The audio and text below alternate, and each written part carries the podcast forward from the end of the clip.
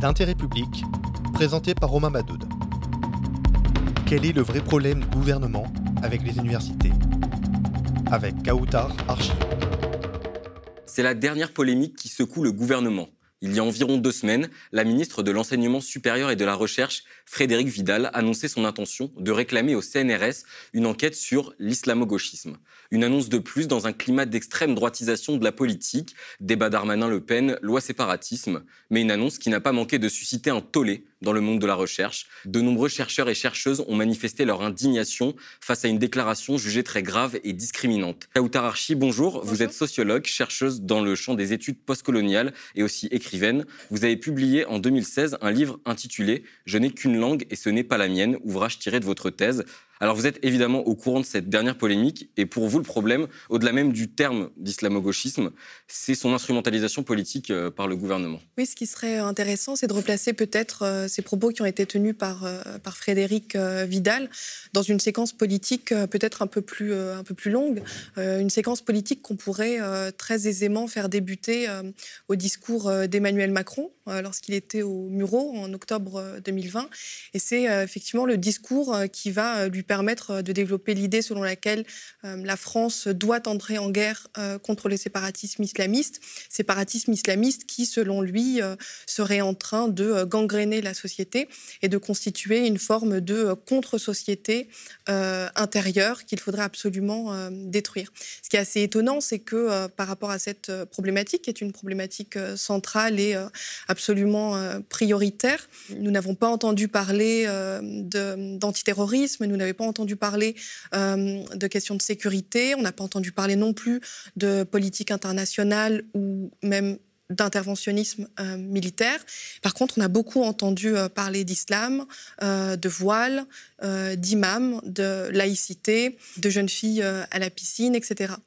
Et la, séquence qui, va suivre très, très rapidement, c'est évidemment celle euh, du, meurtre par décapitation de, Samuel Paty.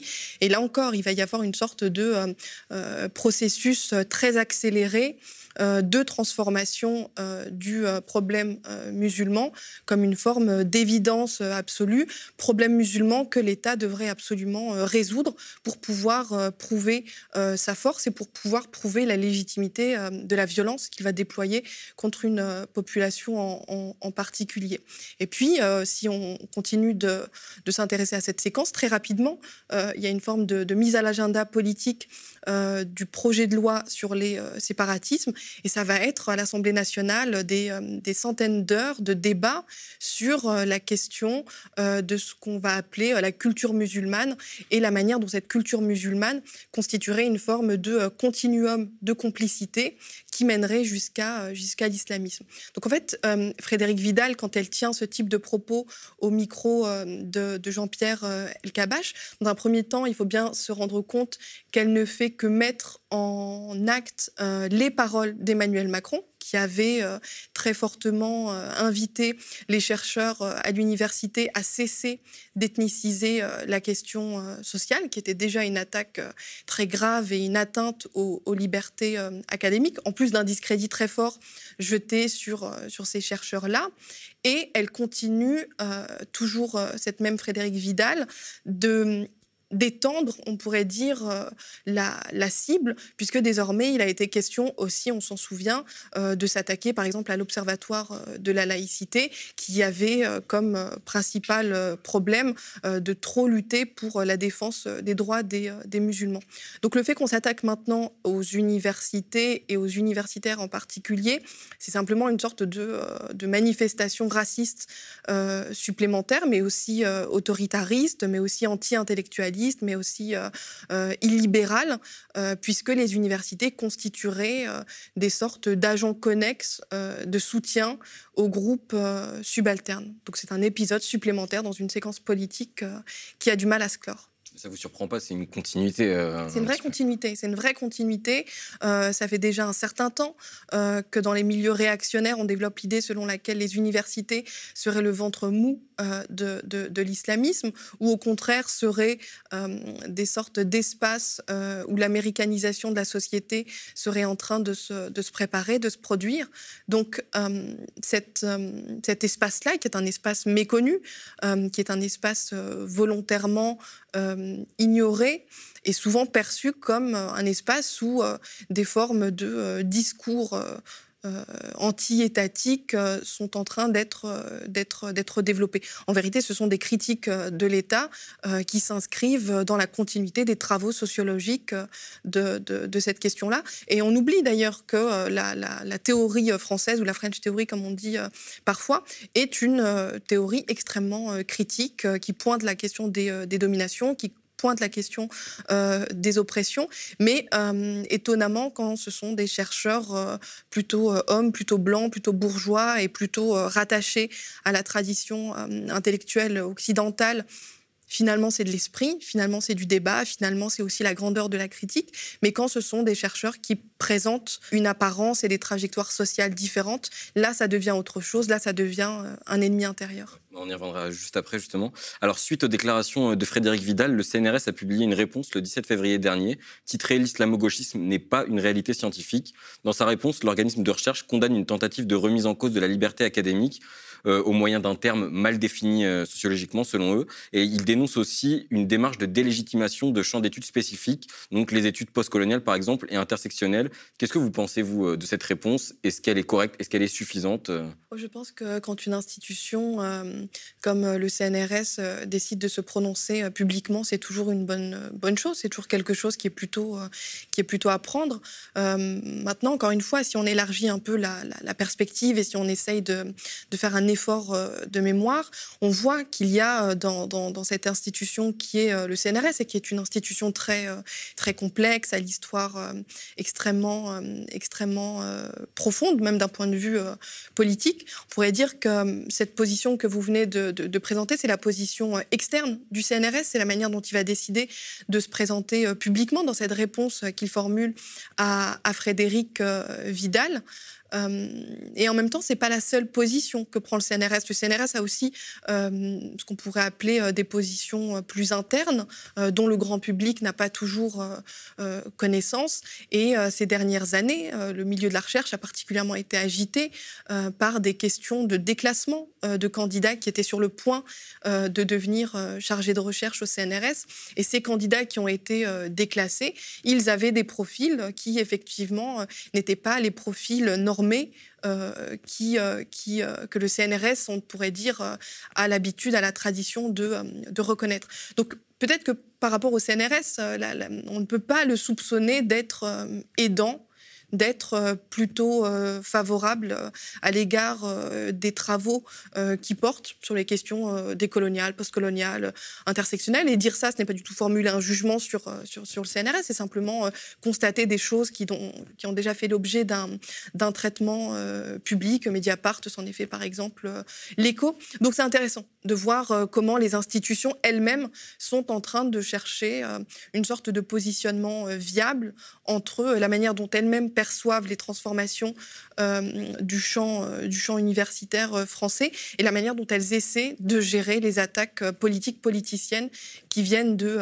de l'extérieur. Je dirais qu'elles sont tiraillées un, petit peu, c'est ça? Je pense qu'il y a une forme de tiraillement et puis il, y a, il y a aussi quelque chose qui est propre à la vie académique. C'est une vie à la fois extrêmement euh, lente. Il faut beaucoup de temps pour publier, pour écrire des livres, pour obtenir des postes, etc. Et en même temps, c'est aussi une vie académique euh, extrêmement euh, accélérée dès lors qu'elle traite de questions qui sont aussi des questions qui font, qui font le débat public et sur lesquelles les hommes, les femmes politiques portent un œil, portent un regard, puisque il est question aussi de surveiller ce qui se fait par ailleurs et ce qui, ce qui se dit de, de la société. Donc ce sont des espaces qui sont extrêmement vivants, qui sont extrêmement dynamiques. Ce sont des espaces d'ailleurs qui sont transnationaux, c'est-à-dire qu'il y a beaucoup de circulation aussi des chercheurs entre, entre les différentes scènes académiques à l'international. Donc, je crois qu'on ne peut être que sensible à ça, à, cette vie et à la nécessité de l'encourager. Alors, au-delà du CNRS, il y a une partie du monde de la recherche euh, donc, euh, qui s'est indignée euh, des propos de la ministre. Il y a notamment eu une tribune parue dans le monde et signée par plus de 600 chercheurs qui réclamaient carrément la démission de Frédéric Vidal. Oui, je crois que c'est le minimum qu'on puisse, euh, qu'on puisse euh, attendre, que Frédéric Vidal euh, démissionne simplement pour cesser de faire du mal. Quand je dis cesser de faire du mal, je pense notamment à ce qui s'est passé avec Parcoursup. je pense aussi beaucoup à ce qui s'est passé avec les dernières réformes de l'université. encore une fois, peut-être que le grand public n'en a pas, a pas forcément conscience. Ce sont des débats qui sont parfois assez, assez techniques, mais la fonction même d'enseignant-chercheur ou de maître maîtresse de, euh, de, conférences. Ce sont des professions qui étaient déjà euh, matériellement euh, parlant très faibles, très affaiblies, très dévalorisées, mais en décidant par exemple de faire en sorte que ces, que ces fonctions professionnelles ne conduisent plus immédiatement à des formes de titularisation, c'est-à-dire à une forme de sécurité de la personne qui entre, qui entre en poste, il y a aussi une précarisation qui est, qui est portée. Donc à la fois la dimension symbolique est extrêmement euh, mise à mal, puisqu'il y a une sorte de discrédit sur lequel ces gens seraient en train de fomenter quelque chose contre la République euh, française, mais sur le plan aussi euh, réel des conditions matérielles de travail, il y a une vraie, détresse. Et cette détresse, si elle est celle des, personnels, elle est aussi bien sûr beaucoup celle des étudiants et des étudiantes. des étudiants et des étudiantes français, françaises sont pauvres, sont, confrontés à des formes de précarité extrêmement fortes. La question du logement, par exemple, est une question qui est absolument euh, centrale, mais sur laquelle euh, Frédéric euh, Vidal porte une attention très lointaine et c'est logique après tout. Elle est, un agent de l'État missionné pour détruire l'université française, pour détruire ce qu'il reste encore d'espace de pensée et, d'intelligence collective. Et, et, bien sûr qu'elle ouvre l'université encore plus qu'elle ne l'était déjà à la marchandisation du, du, savoir et à la mise en place de politiques xénophobes, par exemple quant aux frais euh, exorbitants euh, d'inscription pour des étudiants euh, étrangers. Et Frédéric Vidal s'intéresse très peu à cette, à cette question. Donc évidemment, on ne peut qu'espérer qu'elle démissionne. Alors, cette polémique sur la recherche, elle intervient peu après la sortie d'un livre écrit par deux universitaires euh, connus dans le milieu de la recherche, qui sont Stéphane Beau et Gérard Noiriel. Un livre où, en gros, ces deux universitaires condamnent les dérives de la recherche autour des thématiques donc euh, intersectionnelles, postcoloniales, etc., qui seraient des thèmes importés euh, des États-Unis. Alors, déjà, avant tout, est-ce que vous pourriez peut-être nous préciser en quoi consistent les études intersectionnelles et postcoloniales, etc., parce que c'est des termes que tout le monde ne connaît pas forcément Oui, c'est vrai que ces derniers temps, dans, la presse et, ailleurs, on a beaucoup utilisé ces, euh, ces mots-là sans exactement savoir ce qu'il ce qu'il en ressort. Alors sans pouvoir évidemment être exhaustive dans la présentation de ces euh, différentes euh, études, on pourrait simplement dire que ces, que ces études, donc les études décoloniales, postcoloniales et intersectionnelles, et puis même le fait de retenir ces trois-là, bon, c'est un peu, c'est un peu caricatural. Il y a d'autres, il y a d'autres études et traditions qui pourraient, qui pourraient être convoquées. Mais en tout cas, si on reste sur ces, sur ces trois-là, euh, on pourrait dire que ce sont euh, des études euh, qui sont plutôt distinctes les unes des autres. A priori, il y a des, des, des, points communs, mais elles sont aussi différentes par l'histoire, par les territoires où elles s'inscrivent et puis par les types de groupes sociaux qui ont participé à les faire émerger et qui ont contribué à leur institutionnalisation académique. tout ce qui touche à la question des études décoloniales, on est plutôt là du côté euh, d'études qui vont considérer qu'il se passe, par exemple, en 1992, quelque chose de fondamental, à savoir euh, le fait que euh, l'émergence de la modernité va aller de pair avec une formation de la colonialité. Et donc, l'expérience moderne serait une expérience qui qui, relèverait de quelque chose de colonial, de quelque chose de la perpétuation d'un modèle de pouvoir colonial. Et d'ailleurs, on parle du pouvoir global de, la, colonialité. Donc on est là plutôt du côté de l'Amérique du Sud et plutôt du côté d'études hispanophones et, lusophones. L'autre grand, champ d'études qui, s'est aussi développé, mais de manière beaucoup plus tardive du côté des années 80, c'est ce qu'on appelle les études postcoloniales, qui sont plutôt des études anglophones et qui s'intéressent, ne serait-ce qu'à l'origine, à l'héritage des empires coloniaux britanniques, en l'occurrence, au 19e et au 20e siècle, et qui accordent une place assez prépondérante à la question de la littérature. C'est-à-dire que ce sont des études postcoloniales, on peut penser à la figure d'Edouard Saïd, par exemple, qui vont essayer de traquer dans l'imaginaire des nations des formes de résurgence d'un monde postcolonial voilà, traversé par des formes de, de troubles. Et les études intersectionnelles, c'est encore une autre question qui, qui, qui, se pose, puisque là, ce qui va, ce qui va intéresser des chercheuses en particulier, qui sont des chercheuses africaines, américaines, féministes, à savoir la volonté de mettre en évidence, euh, d'un point de vue ne serait-ce que juridique, l'invisibilisation d'un groupe social particulier, à savoir euh, le groupe des femmes noires, qui à la fois ne sont pas prises en compte dans euh, les politiques antisexistes et qui ne sont pas non plus prises en compte dans les politiques de lutte contre le racisme. Et l'ambition de, celle qui a participé à, théoriser cette question-là, mais elle n'est pas, pas la seule. Euh, Kimberly Crenshaw, elle va parler d'intersectionnalité pour évoquer l'idée que finalement il y a des expériences euh, sociales où les rapports de domination s'articulent et font vivre à la personne qui est en situation euh, d'oppression une oppression originale, mais une oppression qui est sous-évaluée par les différents modèles qui ont pour objectif de, de lutter contre cette, contre cette oppression. Donc on est là à chaque fois dans ces trois différentes traditions sur des choses, comme vous le voyez, qui sont assez euh, diverses d'un point de vue géographique, intellectuel euh, et, euh, et, aussi historique mais qui malgré tout ont quand même en, point commun, qui, partagent cette idée selon laquelle il existe des subjectivités, il existe des expériences, il existe des vécus qui sont invisibilisés et qui mériteraient d'être davantage pensés pour penser encore mieux, pour penser de manière encore plus pertinente la question des, euh, des rapports de pouvoir. Donc on voit bien qu'on est à la fois sur des choses euh, qui, euh, qui, communiquent ensemble,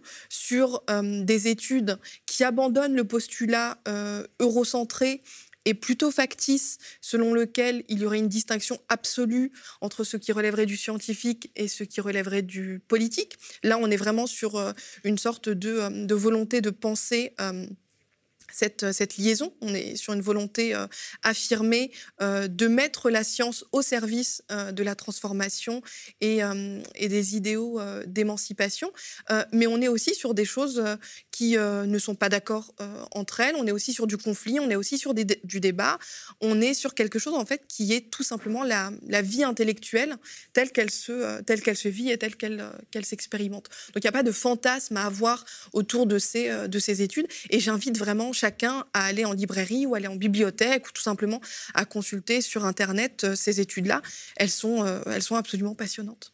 Alors ces études, bien qu'elles soient très diverses, euh, Stéphane Beau et Jean Noël considèrent que c'est un peu tout la même chose, etc. Et que euh, au final, ça nuit donc à la vraie question qui, serait euh, la question sociale. Et donc, ils expliquent qu'en fait, il y a une espèce d'infiltration euh, de ces idées-là dans les milieux universitaires. Vous, vous dites que c'est exactement l'inverse. C'est ce que vous disiez un peu au début de notre entretien. C'est pour vous, ce sont les sociologues justement qui étudient ces questions-là, donc qu'elles soient décoloniales, postcoloniales ou intersectionnelles, etc., pour schématiser. Ce sont ces personnes-là qui sont ostracisées et encore plus quand ce sont des personnes non blanches. Oui, c'est quelque chose qui, euh, fait encore l'objet de, peu de débats euh, euh, publics et politiques et qui retient encore assez peu, l'attention. C'est la question des, rapports de pouvoir et des discriminations auxquels les personnels universitaires, les étudiants et les étudiantes sont soumis à, l'université. On pourrait dire que finalement, dans la continuité du, racisme, du sexisme, du, validisme qui, qui, atteint et qui d'une certaine manière organise l'espace scolaire, l'espace universitaire et académique, lui aussi, est traversé par ces, par ces, par ces violences-là. Et euh, la, question euh, en particulier euh, qui, qui m'intéresse, mais elle m'intéresse parce qu'elle devient politiquement problématique, puisque ce sont des individus qui sont mis à l'index, qui sont publiquement montrés du doigt, c'est cette sorte de, cohorte de chercheurs qui ont la particularité à la fois de travailler sur la question raciale, mais aussi sur la question du nationalisme, mais aussi sur la question des impérialismes contemporains, etc., et qui, dans leur propre vie, euh, académiques et professionnels euh, vivent aussi cette expérience-là de la racialisation, euh, du traitement différencié et, inégalitaire, et qui sont donc dans une forme de double, de double présence. Ils sont à la fois des chercheurs qui pensent l'objet en question, mais ils sont aussi des individus qui sont identifiés euh, comme euh, de potentiels sous-chercheurs auxquels on va demander euh, de faire preuve de forme de surscientificité, comme si quelque part il y avait toujours une forme de doute, de soupçon planerait sur le fait que peut-être qu'ils ne sont pas de véritables chercheurs et peut-être qu'ils sont, comme, comme vous le disiez, des, des infiltrés dans une institution pure, grande, républicaine, euh, à laquelle il ne faudrait pas euh, euh, toucher et porter, et porter atteinte. Sauf que c'est le principe même de l'institution universitaire de penser et aussi de penser, de penser contre elle-même, ce que font aussi en partie ces chercheurs.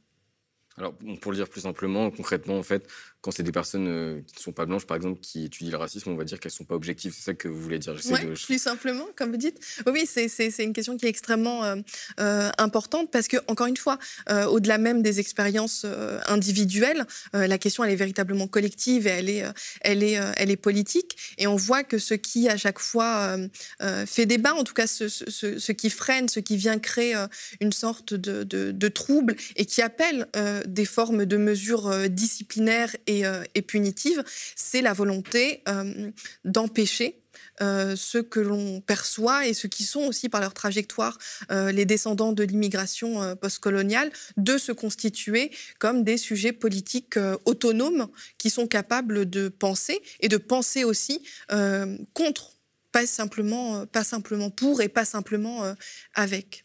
Il y a un rôle ici intellectuel qui est, qui est remis en cause. Est-ce que vous, cette, ostracisation, c'est quelque chose que vous avez vous-même vécu en tant que chercheuse racisée sur ces questions-là, du coup? En tant que chercheur racisée et aussi en tant que femme, c'est des choses qui se, conjuguent. La question de, de l'appartenance aux classes populaires, elle est aussi évidemment euh, très, euh, très importante. Donc oui, je pense que dans mon vécu, j'ai été euh, confrontée à ces, à ces choses-là de manière très, très diverse et à la fois, on pourrait dire, des formes de, de, de micro-agressions et des formes d'ethnicisation ordinaire, comme, comme on dit. C'est aussi euh, la structure académique euh, dans son, dans son ensemble qui, euh, qui, qui, se présente comme une forme de force face à laquelle individuellement vous ne pouvez pas faire grand-chose, si ce n'est continuer de travailler comme nous sommes beaucoup à le faire. Donc les études donc postcoloniales, etc., ce sont des termes que l'on entendait quand même rarement dans le débat public il y a encore quelques années.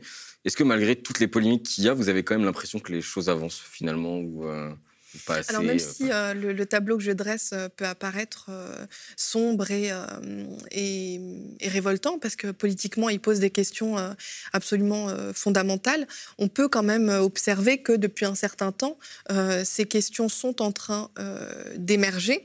Mais elles émergent aussi pour une raison très simple, c'est que dans les universités françaises, on a aussi beaucoup d'étudiants euh, qui se posent des questions sur ces, euh, différents euh, domaines. Des étudiants qui, en plus, ont la particularité de circuler. Ils peuvent aller aux États-Unis, ils peuvent aller en Angleterre, ils peuvent aller au Brésil ou ailleurs. Et donc, du coup, ils sont dans des formes d'échange qui les mettent immédiatement en contact avec, ces différentes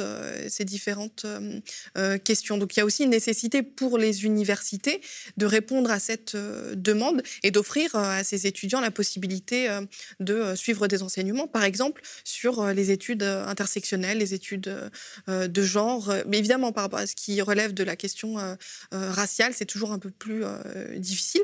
Mais je pense que c'est un champ de recherche qui, même si il est encore peu structuré et peu institutionnalisé, il est malgré tout en voie d'institutionnalisation.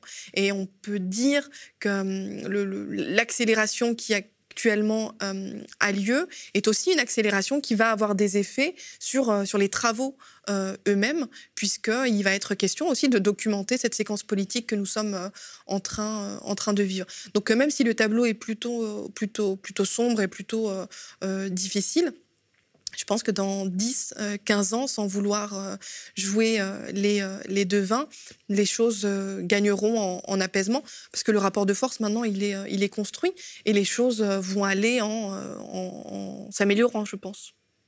Merci, Kauta Rachid, d'être venu sur le plateau du Média TV.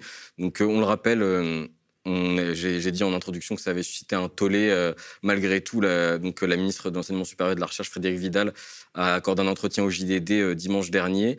Et elle compte pour l'instant, en tout cas, maintenir sa demande euh, d'études donc, sur le terme d'islamo-gauchisme au CNRS. Merci. Merci beaucoup. Le média est indépendant des puissances financières et n'existe que grâce à vos dons. Soutenez-nous sur lemediatv.fr. Et pour ne rien rater de nos contenus, abonnez-vous à nos podcasts.